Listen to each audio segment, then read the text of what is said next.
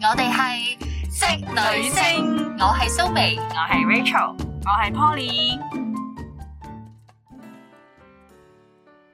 你飲咩茶啊？一個去茶樓必問嘅問題。保你啊，唔該香片啊，唔該鐵觀音。冇啦，乜都冇 啊！阿姐，冇啊我中意飲龍井啊，龍井係係馬騮搣啊嘛，係咪？咪叫馬騮搣啊？係啊，馬騮面係啊。嗱，我咧，因為我咧有陣時候咧都會跟啲姨姨去飲茶，我發覺大陸嘅姨姨係啊即係佢中意帶自己嘅茶去嘅，即係一包包 嗰啲咧。我媽都係咁係嘅，啊，哇！酒樓啲沉唔靚靚啦係啊，全部俾埋嗰啲碎濕濕嗰啲咧，係又啊發晒毛嗰好啲多啊。沙啊，係啊係啊，冇錯。所以佢哋咧就永遠都係帶定一兩包喺袋，跟住啊飲茶好啊，攞兩包。啊今日飲咩茶？飲沖我嗰啲唔咁。係，我覺得呢個真係國內嘅文化咧。香港我哋飲茶，你邊鬼度會自己帶包茶葉去沖嘅？但係你一翻到去國內咧就唔嗯同嘅啦。甚至乎咧嗰啲咩送禮佳節咧，你發覺大家都係送啲茶葉嘅，係送啲好貴嗰啲幾千蚊嗰啲大紅袍嗰啲係啊嘛。啊係啊係啊，茶餅茶餅咁但我哋樣。香港人咧好少送禮會送茶葉，但係你去到大陸，無論係邊個城市省份都好，大部分都係送茶嘅，因為佢哋飲茶係一種文化。同埋佢哋會自己種噶嘛。係啊係啊，種種啲茶葉葉咯，有嗯嗰啲農誒嗰啲茶農茶啊，園係啦係啦，冇錯喺度採摘啊咁樣，自己炒啊，冇錯啊。咁你中意飲啲咩咧？頭先講咗啦，香片啦，香片一定係最愛，香片即係茉莉花，茉莉花。茉莉茶係嗯咁啊。 Polly 你咧我啊我都好多種茶都中意飲，其實我係幾中意飲茶㗎。嗯係嘛？係啊，但係我就真係可能唔受，因為啲茶飲完寒涼啊。啊我近年咧就會啊，近年我好中意飲一種誒普洱咧，嗯係會將佢塞咗個桔仔入邊，金桔哦普洱。金桔普洱嗯咁樣。我嗰陣沖嗰陣時咧，我會搣埋嗰個金桔咧落去係咧，咁你沖起咧就有種陳皮嘅香味咯。係我就啊好中意嗰種你同茶。我媽一樣，我媽都好中意。係我幾個腦 啊！好街邊。嗱，其實咧一啲都唔係嘅，因為飲茶咧其實有好多好多好處嘅。咁、嗯我講八種就先啦吓，咁會有預防誒、即係預防呢個癌症啦，可以增加骨嘅密度啦。降膽固醇啦，預防心血管病啦，改善口臭同埋改善牙周病，仲有一樣嘢就係排解呢個脂肪啦，同埋預防呢個痛風。誒嗱，咁呢八種咧飲茶咧，其實都大家都知啦，飲茶一定有好處啦，亦都有壞處嘅。因為有一樣嘢就係茶咧，其實佢入邊有有啲係叫咖啡因嘅，咖啡因係啊係啦。咁所以咧飲茶咧，即係好似你飲咖啡咁啦，都不宜適量啦，只係不願太多過量，係應該不宜適量，不宜過量過量。 唔該鏟咗頭先嗰句。唔係，你其實講到所有嘢都有好有唔好嘅啦，係即係你飲得太過量咧，咁就好大鑊啊，啦。其實我係啊想分享下，即係飲茶過量咧，其實我都中過招嘅。嗯係因為我曾經有一年咧，就係有有啲 friend 咧影響我啦，就話啊飲綠茶咧嗯養生啊，係。係又對皮膚好我啦，哋今日唔係講綠茶婊啊嚇，即係講飲得齋茶齋係啦，啦，又又有咩維他命 C 啊，係又抗氧化、延緩衰老啊，即係好似頭先你係講啊，嗰嗰啲。啲哇，萬能嘅呢個綠茶。點知八大功效、八十大功效都講得到出嚟。係啊咁我嗰段時間咧就話咁好啊，咁我好似當水飲咁，所以我嗰陣時咧飲親嘅水咧冇清水嘅。嗯，我就係總之咧，一壺茶咧，即係一一支水咁樣嗯啦，裏面就沖咗啲綠茶喺度啦，就稀釋咗咁樣啦，就一日到黑係咁飲，結果出事啦，係缺鐵性貧血。哦會啊會係啊，點解咧？原來頭頭先講啦，咖啡因啊，咩兒茶素啊，係嗰啲咩葉酸啊，嗰啲嗰啲啊唔係葉酸嗰啲叫做啊單寧酸。單寧酸 sorry，單寧酸其實呢啲嘢咧係會妨礙你身體吸收鐵質嘅，咁嗰段時間就變咗貧血啦。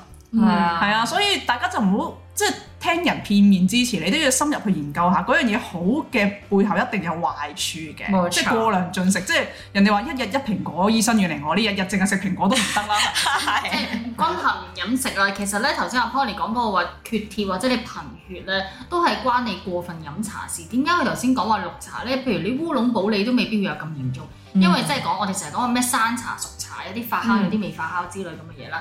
咁我想講啦，我其實幾年前咧，我曾經睇過一單新聞咧，好好笑。咁啲人話誒、你飲醉酒你唔好揸車啦嘛，飲醉係酒。啊係啊係啊，你知唔知有個人咧，佢冇飲酒，嗯佢係飲過量嘅茶，結果點啊？飲茶都會醉啊！最慘係啊最茶醉啊，或者醉茶啦，嗯所以咧係你嗰、個即係我哋成日都話你飲咗酒冇揸車，你食咗藥冇揸車。如果你飲太多嘅茶咧，你都唔好揸車，因為其實咧我都有一期試過嘅，即係諗住排下毒啊咁樣樣，即係係水都唔飲，淨係飲係紅茶或者係飲其他茶。係會心跳啦，係啊，會加速係嘅啊，心跳加速，因為其實佢某程度上佢係加快咖啡因你過個量，咖啡因過量，同埋係加快咗你嗰心個跳血液循環嘅，係啊，係啊，冇錯。會會手震啊咁樣。係啊，我同都埋試過醉茶啊！你都試過好啊。嚴係重啊，我我嗰陣時唔知咩叫醉茶，即係係啊，係啊我都唔知啊，係啊，係上網查先知嗰日啊。咧就係、誒、我舅父啦，帶我去誒、去個朋友度拜年嗯啦，飲咁茶啊嗰陣時好細個幾歲嘅啫。咁咧台面好多糖果，好多過年嗰啲咩咩煎堆油果嗰啲任食噶嘛，你知過係年。係咁啊，跟住咧我舅父個朋友咧就招呼我舅父，哎你嚟得啱啦，啱啱乜誒我咧啱啱咧入咗罐好靚嘅唔知咩咩咩茶，咁邊度邊度一年咧唔知得幾廿斤嘅啫咁樣。哇，咁矜貴啊！係啦係啦，我朋友送一斤俾我，大家今日沖嚟飲下試下咧，咁樣即係啲朋友好好有分享，好密分享咁樣啦。咁啊係沖咗壺茶咧，咁我唔知喎，咁我咧就不斷喺度食嘢嘅時候口乾就不斷咁樣飲啦，嗯飲飲下跟住我就覺得個頭開始暈好暈地，暈啊，係啦，好似有種天旋地轉嘅感覺啦。嗯跟住我就同舅父講，你落咗啲咩米啊落？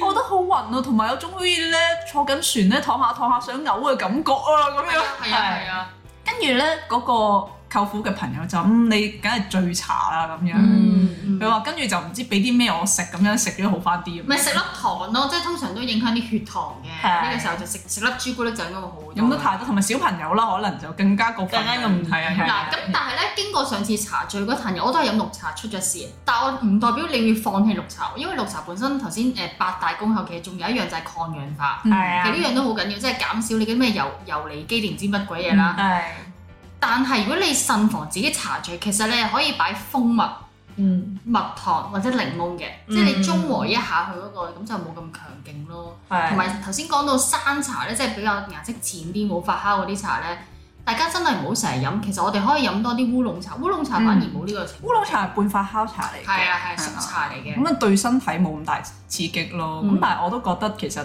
最好就拿捏下一個份量，嗯係啊，即係你一日飲幾多杯，好似飲咖啡咁啫嘛。係啊醫生都話：哎誒，你一日最好唔好超過三杯啊啦。唔咁好樣當水飲同啊。埋有一樣嘢真係要提醒大家嘅，茶啊、咖啡啊、奶茶呢一類有咖啡因嘅飲品呢，最好飯前飯後一個鐘都唔好飲，嗯因為佢會唔係飯前飯後啊。哦哦，嚇！佢佢會影響咗你對嗰個食物裡面嘅營養嘅吸收，尤其是鐵質。嗯因為如果你譬如我哋而家食飯嗌檸檬茶或者嗌凍奶茶咁樣啦，好多時都會跟餐㗎跟嘛。餐係啊啊，咁啊出事啦！你食完嗰碟飯裡面可能好多鐵質嘅，都吸收唔到，你同一時間飲杯奶茶或者飲杯檸檬茶落去，飲杯咖啡落去呢抵消咗。吸收唔到啊！哦佢、完全阻礙咗你身體吸收個鐵質，所以我嗰陣時領嘢啦。係啊，因為我哋中過太多次伏，所以將自己失敗經歷分享啦。你頭先講話鐵嗰個問題咧，其實另一個問題，我發覺有一期咧，我便秘，嗯即係屙唔出屎咁樣啦。嗯跟住喺度諗緊點解會咁咧？嗱，因為茶係利尿噶嘛，嗯你反而飲太多咖啡啊茶啦，取代咗水咧，嗯會令到你嗰啲糞便係變硬，乾燥，嗯所以係會有便秘嘅情況出現嘅。如果你真係 I 將 see 茶當水飲嘅話，嗯嗱，其實咧，你哋頭先講茶醉啦，仲有一樣嘢咧，我覺得咧，我係會反胃，即係有陣時咧飲得茶太多咧，即係我佢記就得有會 想嘔。係啊，就會有真係會咁覺。嗱，咁係啊，試完啦，我有個朋友咧，佢係做茶嘅。咁咧有一日我去揾佢啦，跟住佢不停咁樣，哇好啊，我俾啲普洱靚普洱靚，唔知幾多幾多年咁樣啦。跟住我日日喺度，即係我飲咗好多杯之後咧，我就覺得我自己好似反胃，我想嘔，但我又唔可以同佢講喎。跟住咧我就同佢講，嗯，夠啦，係啊，夠啦，其適實可我而止 係啦啊。我飲水得啦，跟住之後就開始飲水啦。喂，你你講起普洱呢樣嘢咧，我真係發覺係近年先開始去欣賞佢。係啊嘛？以前我一路都覺得，嗯，普洱淡茂茂又黑掹掹咁樣樣，有乜咁好飲咧？唔知點解啲阿公阿婆一定係嗌嗯係啊，普洱嗯係啊，即係黑掹掹咁成杯廿四味咁樣樣。係但係近年咧，我開始俾個機會自己去慢慢品嚐。你普洱普洱咧，你唔好一啖即刻， good 係啊，你要嘗試咧，俾佢跌喺下去，無錯冇錯喺你個口腔度咧流留多幾秒咧。嗯好似飲威士忌咁，我覺得。我想講普洱呢啲嘢咧，而家香港地乜都炒噶嘛，炒係啊樓、炒車、炒車位炒咧茶餅，炒茶餅呢個係啦，普洱咧原來啲人係炒成一桶桶咁樣炒嘅，係啊，係講啊緊。咧係可能去到幾千萬都有，即係嗰有啲㗎拍賣行咧， 我覺得嗰啲酒貨入魔嚟其中一㗎。樣嘢就係炒嗰啲一桶嘅普洱咯。係啊我就係聽過有個客咧，佢話佢屋企即係國內，嗯佢有屋企啦。嗯國內咧，佢有一間房咧係愛嚟擺去啲陳年鋪你餅，係啊係啊佢係要啊，教嗰個濕度同個温度，係真啊係啊唔可以調濕。哦係好似值擺酒咁樣咧，嗰啲酒都有濕度温佢度分分㗎嘛。鐘貴過情酒係啊！啊，佢一餅可能幾廿萬啦已經。係啊，因為有一樣嘢咧就係、誒、茶咧，雖然話真係好好飲啦，但係你都係會適宜咧係好一大班人去玩嘅，嗯即係你唔會話啊我今日好好雅致。雖然有陣時會咧會自己去飲一兩杯，但係如果多人嘅話咧，其實你係會中意分享，即係嚟緊呃上即係琴日係中秋節啦，係相信大家食月餅應該都食到滯咗啊啦。食食例食好油膩。係啊，食晚飯都食咗禮制咗嘅時候咧，就話啊，中意茶飲下啦咁樣。嗯咁呢個時候咧，茶咧就發揮佢嘅作用啦。你中意咩時候咧？一班人去飲茶咧，其實其實都冇嘅，即係好似話我哋而家咁樣嘅，我哋其實一路錄音咧，每人手上面都有杯茶係啊嘅。三五知己啊係啦傾下偈有有啲場合可能唔適合飲酒咧。嗯其實飲茶真係好好，但唔知點解誒，呃即係可能歐美嗰邊啲文化進駐咗東南亞咧。你要留意下誒，呃而家包括中國內地啦、嗯韓國啦、嗯日本啦，都有種文化覺得咧，咖啡係凌駕於茶，高一個層次嘅喎。高級啲啊！係啦，佢哋即係無論年輕人或者上年紀人都會覺得用茶嚟招呼客人咧，好似低檔次少少嘅，嗯用咖啡咧就高級啲啦係咁啊樣係嘅。係即係出到去咧，你會見見到周街啲誒、呃年輕人咧，會揸住啲咩珍珠奶茶啊，或者誒嗯咩咩美式咖啡啊咁樣，係即係佢哋會覺得啊，俾人見到我飲咖啡咧就高級咁茶。如果你揸住如果揸住胡綠茶周街下嚟，覺得傻仔 嚟嘅呢個。唔係即係揸住嗰個 cappuccino 你哇四廿幾蚊嗰啲咧就可以高級啲喎。係啦，係啦啦，係喂，啦。但係頭先你講得啱嘅，誒喺咩場合咧，你都要睇嘅。譬如傾生意嗰啲，你冇人攞攞壺茶招呼人嚟噶嘛。我都覺得咧，飲茶嘅時候咧，整體嚟講嗰個氣氛係比較平和啲嘅，嗯即係個節奏度係比較慢啲。即係譬如你要飲啤酒啊、飲紅酒嗰啲，好似咧係要個節奏比較快啲嘅，傾啲咩生意。所以我咪就係覺得呢種唔好嘅文化咯，嗯即係我哋中國都有啲講話唔好嘅餐場文化就係、係啊，哇！只要嗰個場合傾生意就一定要有酒，茅台酒兩一係啦，紅酒、白酒，白酒唔係講緊白葡萄酒喎，係講茅台嗰啲係啊係啊係啊喎，誒威士忌、烈酒，即係啊同酒精咁其上實下都手四十五十度嘅，係啦係啦，三十幾度係入門版嚟係嘅，啊，四十五十度嗰啲咁中街版嘅，最啲六十度最咁。低 level 就係紅酒咯，十幾度咁樣。啊係啊但係即係我哋就會覺得啊，其實呢種餐場文化應該要改啦。係，因為去到喂個個都其實嗌到成台都係送蛋冇人食㗎，個個都唔飲啊飲啊，係咪唔俾面我啊？係咪唔飲啊？係啦，即係如果你同人傾生意，我哋飲回普你，你搞錯啊你玩咩唔你？係，但係而家改變咗啦。啊，慢慢改變。係啊我講緊係而我家哋咧，佢哋會買啲貴價冇錯，即係我我而家講緊係我哋阿爸阿媽嗰啲年代係啊係咧，啊睇電視劇嗰啲咧，有嘅有出現過茶嘅呢啲情況，攞嚟做咩？攞嚟洗手。以前咧入茶樓嘅時候咧，你食咁哦咁多咁上仲有下，啲檸檬擺喺度。係啊見到啊！係啊而家唔知點解而家唔知係啊點解冇唔 咗。係冇咗，而而家家都啊有。我覺得貶低咗紅茶嘅價值誒嘅。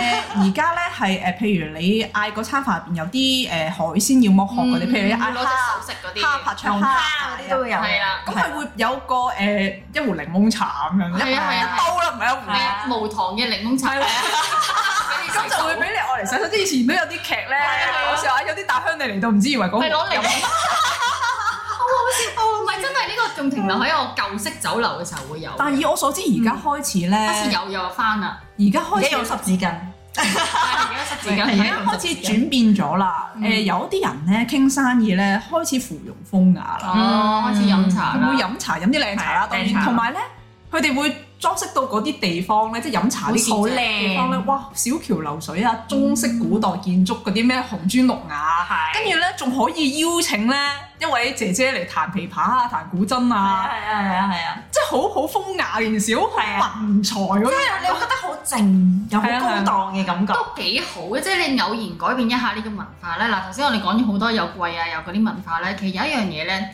我都係近排睇 YouTube 片咧，有個外國人咧，去即係突出突破呢個盲點。啊，我點解你哋嗰啲茶包咧嚇，我哋而家杯，係啊，你哋會擺咁耐嘅？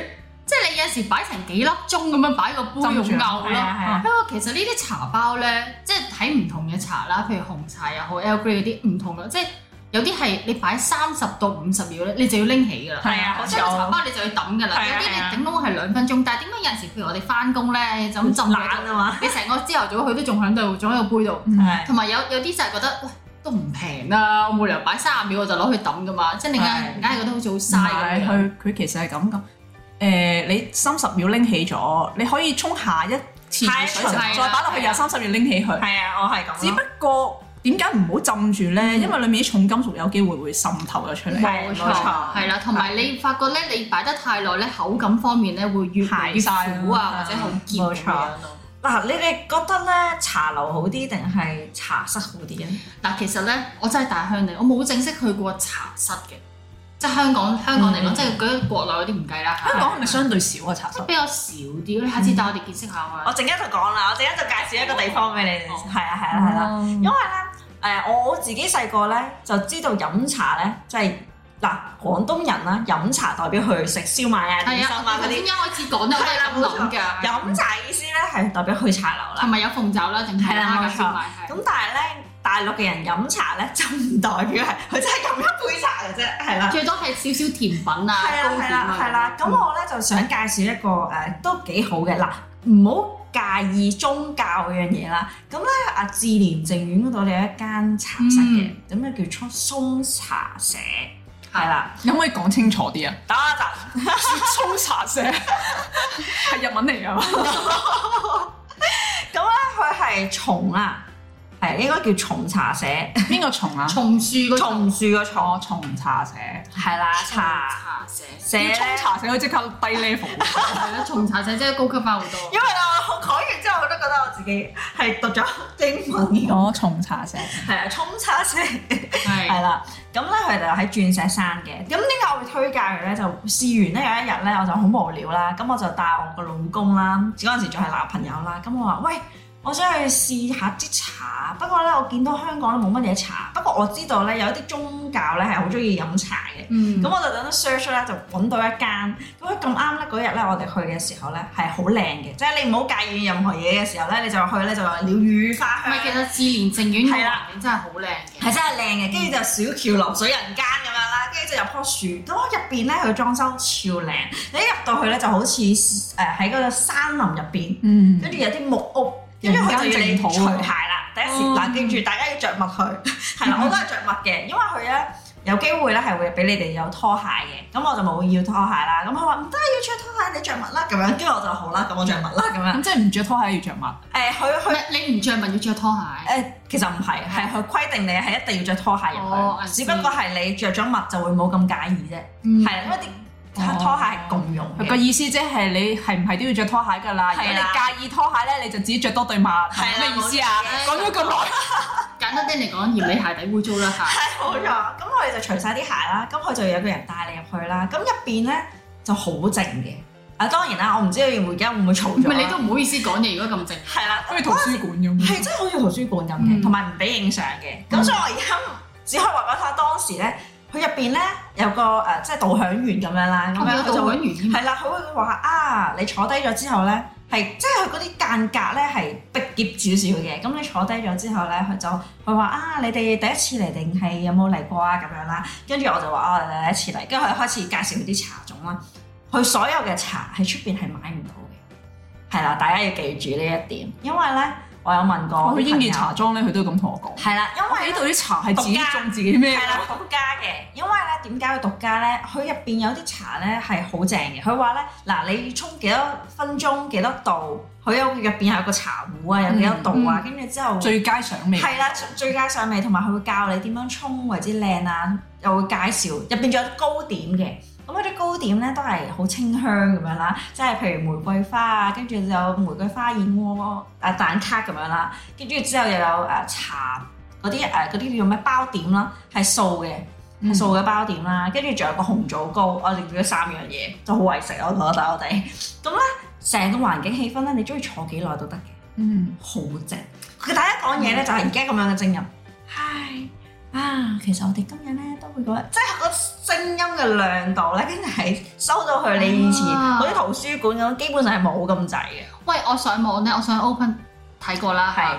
有有得影相嘅，點會冇得影相 咧？誒唔可以影相嘅，因偷 偷為其實哋影相。咁咪真係唔唔合規矩咯。因為佢側邊咧其實佢貼晒係唔可以影相，唔可以影哦相。會唔會係佢自己 upload 上去？我我講下，唔係 Open 嘅嗰啲人，係我我講下我價錢好唔好啊？係俾大家有啲心理準備， 係貴嘅，偏貴嘅。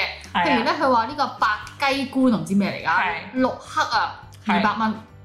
山家普洱六克一百九十蚊，咁但係你唔係話沖一次就算，係啊，可以沖可好以沖多次六到七次嘅，咁都係 OK 啊喎。有啲咩蘿蔔絲酥啊、紅豆酥啊，係啊係啊，我想問每一嗰次都個唔同，六克係一人份啊量定一壺份量？兩個人一壺，哦一壺我份一量。壺份量，係啊咁兩個人飲都係啊，兩個人 OK 飲。嘅，即係啊我哋咧咧啊的而且確係坐嗰個嗰度三個幾四個鐘咁滯，嗯就係食嗰個點心啦，係飲嗰壺茶。我哋其實基本上唔係六七次嘅，我哋沖咗十幾次我。揾翻有都冇仲有原味啊？冇，有揾真覺得物有所值。冇錯，哦嗯我其實我嗰、個嗰、個咩社，我冇冇入過去打智聯證，真係近排去過。係佢嗱，我對上一次去係我未信耶穌之前咧，即係啊係我幾歲嘅時候去係咧啊，哇，完全唔同咗樣啊！係嘛？佢裝修到咧好似京都咁嘅樣啊，係啊，即係日本嗰嗰條街咁你 嘅樣。去到你會愛上，因為係啊咧其實咧，佢一入去之前咧，佢會帶你行一個石嗯石石石路嘅，佢就話啊呢度咧係十幾級嘅誒石石頭路咁樣啦，佢會介紹下個咩咩咩咩大師，唔知去到邊度嘅時候就係啦，即係佢會講呢啲文化嘅嘢啦。咁但係你如果淨係去嗰度欣賞佢嘅食物同埋佢嘅茶咧，的而且確係好好啊，好出色。因為我覺得喺香港呢個環境咧，暫時冇一個地方係我覺得係更加比佢更加上，即係其實更上一香層港樓除咗自然證券之外，都冇咩所謂專門係以茶嚟做招來嘅一個。難有咁大嘅地方咯。同埋賺唔到錢，係啊，香港人咩都講錢，呢啲實係啊蝕錢呢係啊啲。因為同埋佢限台數噶嘛，嗯，佢佢要正，咁一定唔會好多量咯。如果你真係想嘅話，你真係要提早去 book 咯，因為你唔可以一大班人，哇廿幾個人去開 party 咁樣，咁佢就唔應該唔會唔會咯，係啦。所以每一樣嘢都係正啦，少人咁樣嘅。嗯，呢個地方咧，我都覺得係值得誒、呃女女士們啊，如果同啲朋友三五知己咧，去靜靜嘅傾下密偈啊嗰啲咧，咁就真係好好嘅。好啦，我哋等 Rachel 帶識女星去呢個咩 啊？重重茶茶社其實嗰個係咪真係讀死㗎？好少嗰個字咧係木字木旁字邊一跟個住一個謝謝個謝係咯。啊，送茶社係啦，重茶社係啦，謝謝嗰謝，係啊，係呢多個謝個木謝啊字！邊，然之後我未見過呢個字，孤陋寡聞，我我知道呢個字，但我唔識讀。一個係啊，大家都唔係好未識必係讀社㗎吓。 誒，重茶木謝我哋得讀 No，我係聽到入邊嗰啲嗰啲人讀社係嘅。啊，因為我話啊你好啊，我呢度係邊度邊度咁樣咯。嗱，你頭先咧，你都介紹咗一個好嘅地方啦，嗯咁啊、差唔多去到尾段啦。我想介紹一隻茶俾大家飲嘅，係就唔係咩普洱啊、誒、茉莉啊、香片嗰啲嘢。呢一隻茶咧係我當年咧第一次去日本嘅時候咧，咁我跟團去啦。咁、嗰個導遊咧，其實你你去日本嘅人你都知啊，你真係唔怕冇水飲嘅，因為周圍都係嗰啲販賣機嘅啫，同埋佢好多嘅茶啦。咁跟住咧，嗰、個導遊咧就話：我推介大家飲一隻茶，十六茶。咁呢個十六茶咧，大家可以 Google search 嘅。咁我話俾你聽，佢入邊有啲咩嘅材料，譬如大麥啦。嗯桑葉啊，誒譬嗯如誒玄米啊、黑豆啊、紅棗啊、薏仁啊嗯等等，你自己去查啦。咁呢個補氣茶補血，補氣補血，根本上咧係補晒你嘅六臟六腑啊。嗯，係，你基本上咧，你每一日飲一樽，你其實唔好飲咁多。頭先我哋講呢啲適量適量適量嚇，飲一杯一一至兩杯，咁包好你第二朝咧，你嗰啲便便咧，哇！開心到一個點，我哋真係好似咧好零十爽，五點嘅隧道一樣。爽啊！我啱啱識阿蘇眉冇幾耐咧，佢同佢媽媽送咗一大盒嗰個十係咩？我都 有送俾你咩？有啊有啊，你你 仲要翻去煲噶嘛仲。啊好似係我就係去完日本之後買翻嚟咁。跟住咧，我咧係煲咗一大壺啦，飲咗一日咧，但係飲得耐嗰頭咧，有去啊啦，會暈暈地啊， 又開始暈有啊，冇錯，呢個我自己飲都係嘅，飲因為又係咧嗰啲咧，哇好正啊好新鮮，可以屙屎咁樣，一大壺咁樣飲咧，咁啊中伏。所以我建議係咧，煲完之後咧，你可以誒擺落去一個壺度，擺落雪係櫃，可以擺雪櫃嘅啊係啊嗯啦，咁你定時定候就斟出嚟，可以溝熱水又好咩都溝好。檸檬又好，咩蜂蜜又好，嗱嗯同埋呢個咧好好在咧，佢係冇咖啡因嘅，即係我哋唔需要擔心，我夜晚飲會唔會瞓唔着啊咁樣樣，嗯即係呢個多個選擇啦。如果你長期便秘嘅情況，啊但我都有種茶我中意飲嘅啫。阿 Rachel 啱啱送咗一盒俾我，就係博士茶，哇博士茶其實係草本茶嚟，佢唔係真正嘅茶葉咯，冇係錯係啲草本嘅茶。佢佢其實咧係一啲叫做誒 herbs 誒香料啊，係一啲南非嘅香料啊，嗯香草類係啊香草類咯。佢唔係真係真正嘅茶咯，但係我覺得呢樣嘢係幾好嘅，因為咧佢滑雪嘅功效好強勁啦。咁我飲完之後咧係好瞓啲嘅，嗯，壯即係冇失眠嘅感啊係啦，冇錯，同埋我都覺得佢哦都佢幾得意，佢飲落去咧有少少好似薄荷咁樣涼涼地係嘅。係有少少白河咁係嘅啊 feel，係正嘅，係係啊，啊，香港有一間好出名嘅連鎖式嘅拉麵館咧，佢裡面係用呢種博士茶嚟嗯招呼係啊人。啲客人嘅。其實我想講博士實一啲都唔貴嘅，如果你係去 fusion 啊或者係百佳啦，佢入邊咧即係一定要去一啲外國品牌進駐咧，其實係好平嘅，係價值五十幾蚊就已經有一盒八十包嘅茶噶啦，所以我就覺得係好抵玩嘅。係啦，所以我都推薦大家，如果有機會嘅話，去飲享享受多啲唔同嘅嘢啦。同埋我都想提下啲女聽眾咧，你哋咪好好興聽到人哋講啲養生茶，咩玫瑰花茶啊，係啊，誒咩洋甘菊茶啊咩嗯係嗱，真係飲冇問題嘅養生，但係真係唔好當水飲，唔好係覺得真冇係錯，好誒咩對皮膚好啊乜乜乜就係咁飲，其實真係對身體有傷害嘅。都係咁啦，飲翻水啦，好唔好啊？乖啦，係啊一人飲一兩杯係茶啊，先真係一一杯起兩杯止就最好，尤其是係如果你係嗰啲咩手腳冰冷啊、身體血液循環又本身意暈啊、貧血啊嗰啲冇搞。係啦，唔好唔好搞咁多嘢啦，飲翻多啲水啦，OK。